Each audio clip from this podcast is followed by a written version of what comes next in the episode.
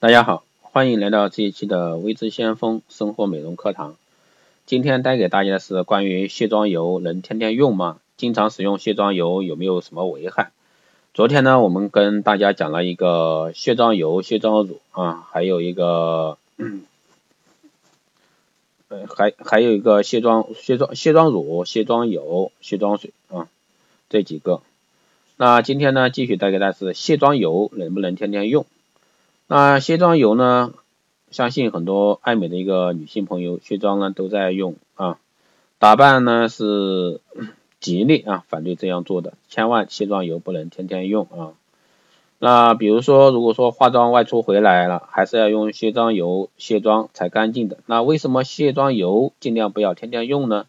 因为它是会对我们的皮肤造成一个伤害的。那比较脸上的皮肤比较脆弱，那卸妆油对皮肤的诸多影响会直接让皮肤越来越不好，所以卸妆油呢尽量不要天天用。那下面呢就给大家分析啊卸妆油对我们皮肤的一个三大危害。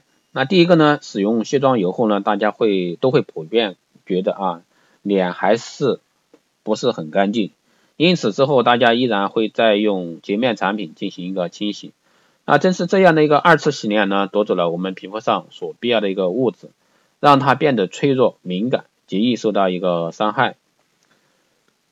那危害二呢？从卸妆油的成分来看呢，为了让大家能洗掉脸上的一个化妆品，其中添加了大量的一个活性剂。那活性剂呢，是一种促进水油融合的一个化学制剂。也许你想不到，那一瓶卸妆油中的活性剂量。含量与一瓶厨房用的一个清洁剂中的含量不相上下。那相信不少做家务的一个女性呢，都会有体会啊，在使用过厨房清洁剂后，双手会变得干燥。那这就是活性剂的一个伤害，它具有破坏蛋白质啊，使皮肤变干干燥的一个特性。如果说是卖只卖几十元的一个卸妆油，不难想象里面所含活性剂的一个质量。将更廉价，对皮肤的损伤是更严重的，所以说大家在这一块的话，一定一定要慎重慎重。第三个呢是不少人已经在呼吁停止使用卸妆油，因为经历过了皮肤损害的一个惨痛教训呢，卸妆油让他们那个毛孔变大，脸颊发红，皮肤失去活力。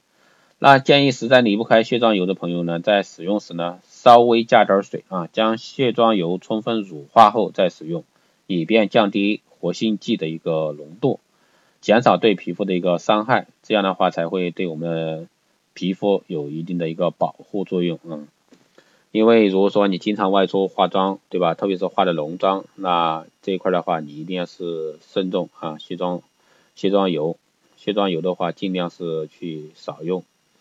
那，我们在日常护理的时候也要注意这一块的一个顺序。卸妆油这样清洁完以后，那你要一定要用。再用温和的啊温和的洗面奶再去进行一个清洁，然后最后再是做一些爽肤水啊，那个乳液啊精华这方面的一个补充。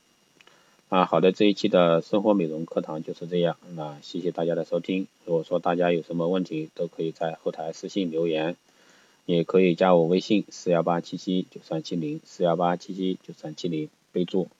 你是电台听众，这样的话可以快速通过。好的，谢谢大家的收听，我们下期再见。